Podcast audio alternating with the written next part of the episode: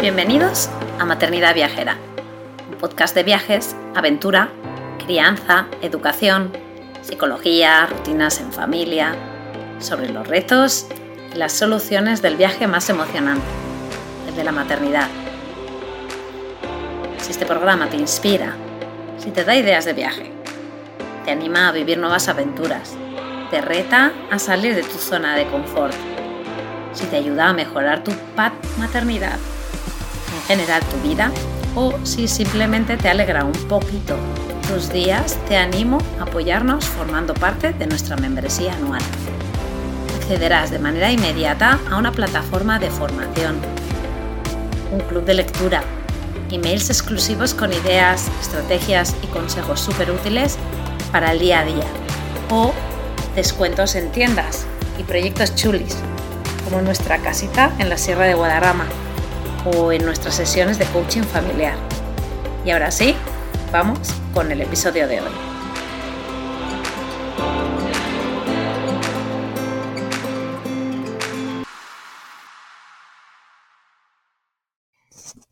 Hola, soy Silvia de travelroute.es y hoy os leo mi artículo Ideas y actividades para conectar con la naturaleza. Este artículo surgió a raíz de grabar el podcast con Laura de Primavera al aire libre, ya que pensamos que estaría muy bien de dejar por escrito algunas de las ideas que hayamos comentado en el, en el podcast. Y luego pues yo me inspiré en derivar un poco este artículo hacia la conexión a la naturaleza, que es un tema que a mí me interesa mucho y que ya llevo un tiempo investigando, leyendo sobre ello y además pues practicándolo. Así que justamente también me acababa de leer un par de libros que ahora os comentaré en el artículo y así fue como me animé a escribir este artículo, que dice así. Según muchos estudios y expertos, la conexión con la naturaleza es realmente la base para nuestra salud y bienestar, tanto mental como físico. Ya sabemos que vivimos en una sociedad muy tecnológica y con unos horarios complicados, lo cual, entre otras cosas, nos dificulta mucho encontrar momentos de contacto con la naturaleza. Siempre tenemos mil cosas más a hacer. Pero es esencial dedicarnos este tiempo, tal y como también puedes leer en otro artículo que hay en la web que se llama Vitamina Naturaleza para Todos. Si ya te estás replanteando cómo es tu contacto con la naturaleza y seguro que quieres más ideas para hacerlo, sigue escuchando. ¿Qué nos dicen los expertos? Empezaremos con un poco de teoría, basada en los expertos que quizás han tenido más impacto en la, temática. Edward Wilson, en el año 1984, planteaba la hipótesis de la biofilia. ¿Y esto qué es? Pues esta hipótesis plantea que los seres humanos, por nuestra condición natural, tenemos una empatía innata con la naturaleza, por lo que es vital esta conexión con ella para nuestro crecimiento y desarrollo emocional, espiritual, estético y cognitivo. Wilson añade que si nos alejamos de ella sufrimos. Richard Lowe, autor de varios libros sobre el tema, en 2005, en su libro Los últimos niños del bosque, introdujo el término trastorno por déficit de naturaleza, exponiendo así los riesgos a los que nos exponemos por no estar en contacto con la naturaleza. Este libro mm, a mí me gustó mucho pero es cierto que es un libro bastante denso. Y también seguro que has oído hablar de los baños de bosque, que ahora parece que empiezan a ponerse de moda. Su origen lo encontramos en Japón. El doctor Kin Lee nos habla del Shinrin Yoku o baños de bosque, que es una práctica terapéutica basada en pasar tiempo en un bosque, momento en el cual se estimulan todos los sentidos y contribuye a mejorar nuestra salud y aumentar la sensación de felicidad y calma.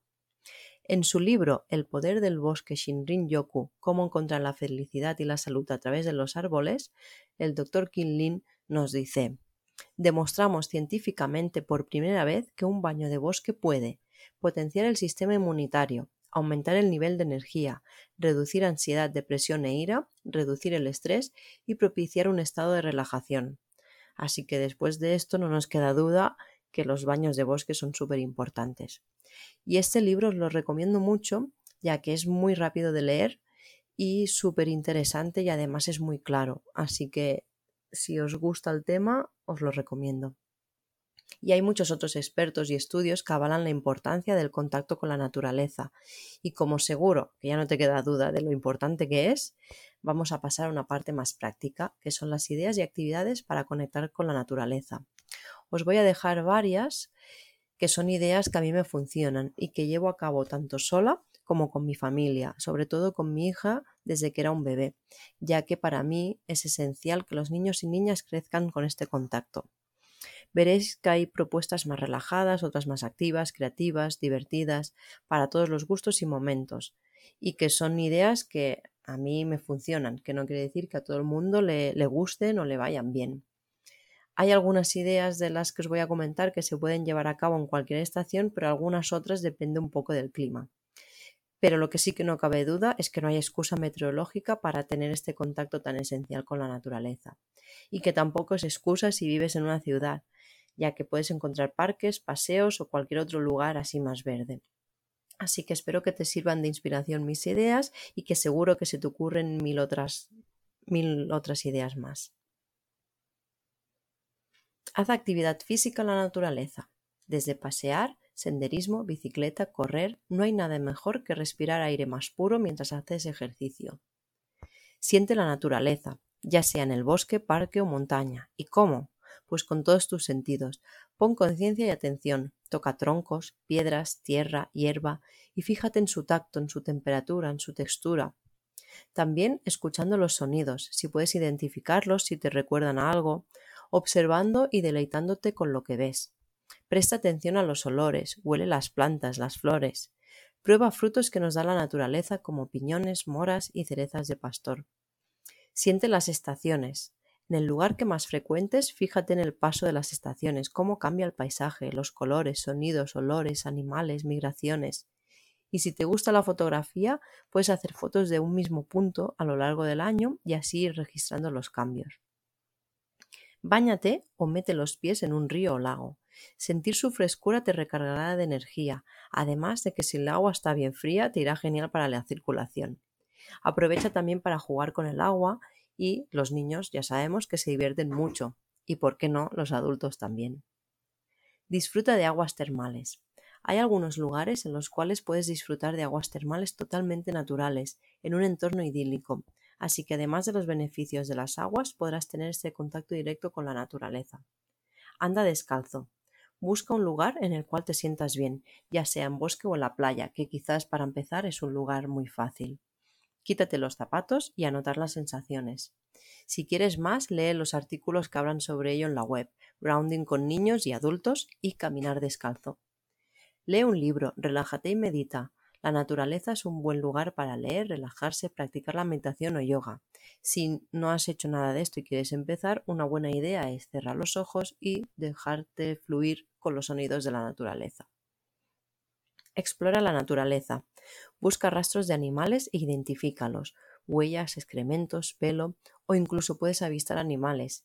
Identifica aves según sus sonidos, observa las formaciones geológicas, minerales y piedras, identifica árboles según sus hojas, busca los colores de la naturaleza, observa las flores o mil cosas más. Para explorar, puedes llevar contigo una lupa, prismáticos, guías de naturaleza, un cuaderno para anotaciones y una cámara para registrar de manera visual lo que encuentres. Si te interesa, pasa a ver el taller del club Explorar entornos en familia y lee el artículo Explorar para aprender a cuidar. Construye y crea con elementos naturales. Construye barquitos y comprueba si flotan, crea mandalas e incluso lánzate al landar, que es arte en y con la naturaleza. Construye casitas para hadas y duendes del bosque, construye una cabaña. También puedes llevarte a casa algunos elementos naturales para seguir creando. Puntos de libros con flores prensadas, collares o guirnaldas con elementos naturales, Puedes pintar y decorar piedras. Eso sí, recuerda no abusar y respetar el entorno y fíjate en las normas de los parques naturales y nacionales. Dibuja la naturaleza y saca al artista que llevas dentro. Siéntate, observa y dibuja lo que ves, ya sea una planta, un árbol, un paisaje. Aprovecha lo que nos aporta la naturaleza. Recolecta hierbas aromáticas y déjalas secar para hacer bolsitas de olor infusiones o sales aromáticas para sazonar tus comidas. Recolecta setas, coge frutos como moras para hacer pasteles y otros dulces. Fíjate bien de conocer estos elementos, ya que si no es así puedes correr un gran riesgo de, de intoxicación.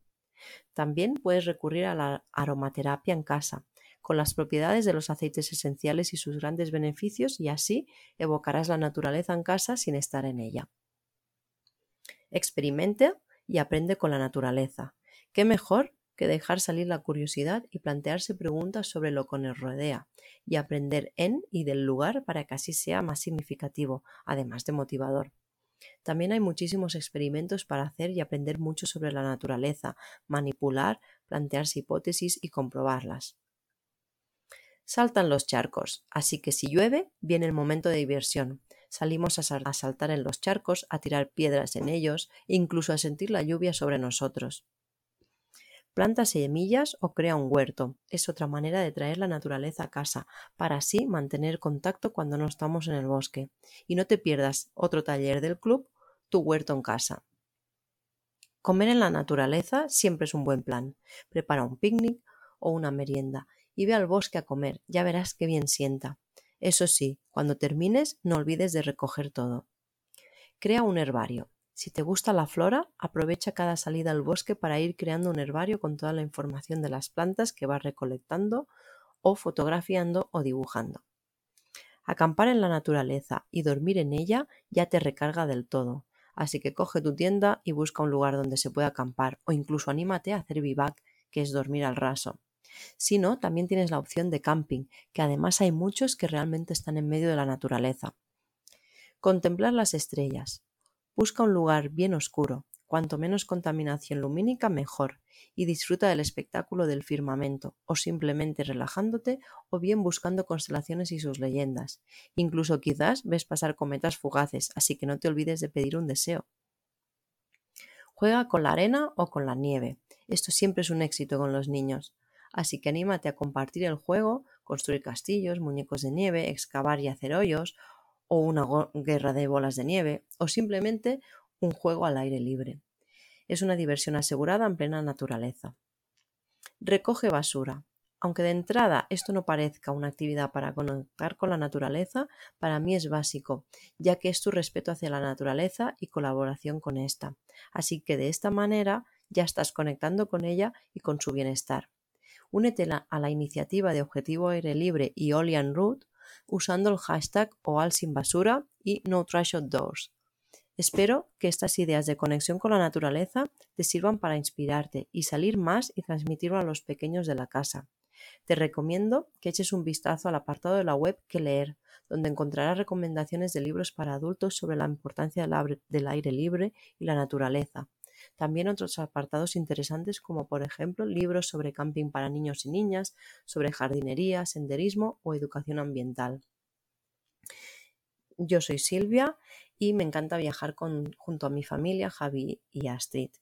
Solemos viajar en autocaravana, pero también viajamos sin ella para llegar a otros lugares del mundo. Así que si quieres saber más sobre nosotros, nos puedes encontrar en nuestra cuenta de Instagram travelroute.es o en nuestra web www.travelroute.es, donde también podrás encontrar artículos sobre nuestros viajes más detallados, que te pueden servir de ayuda para organizar tus viajes.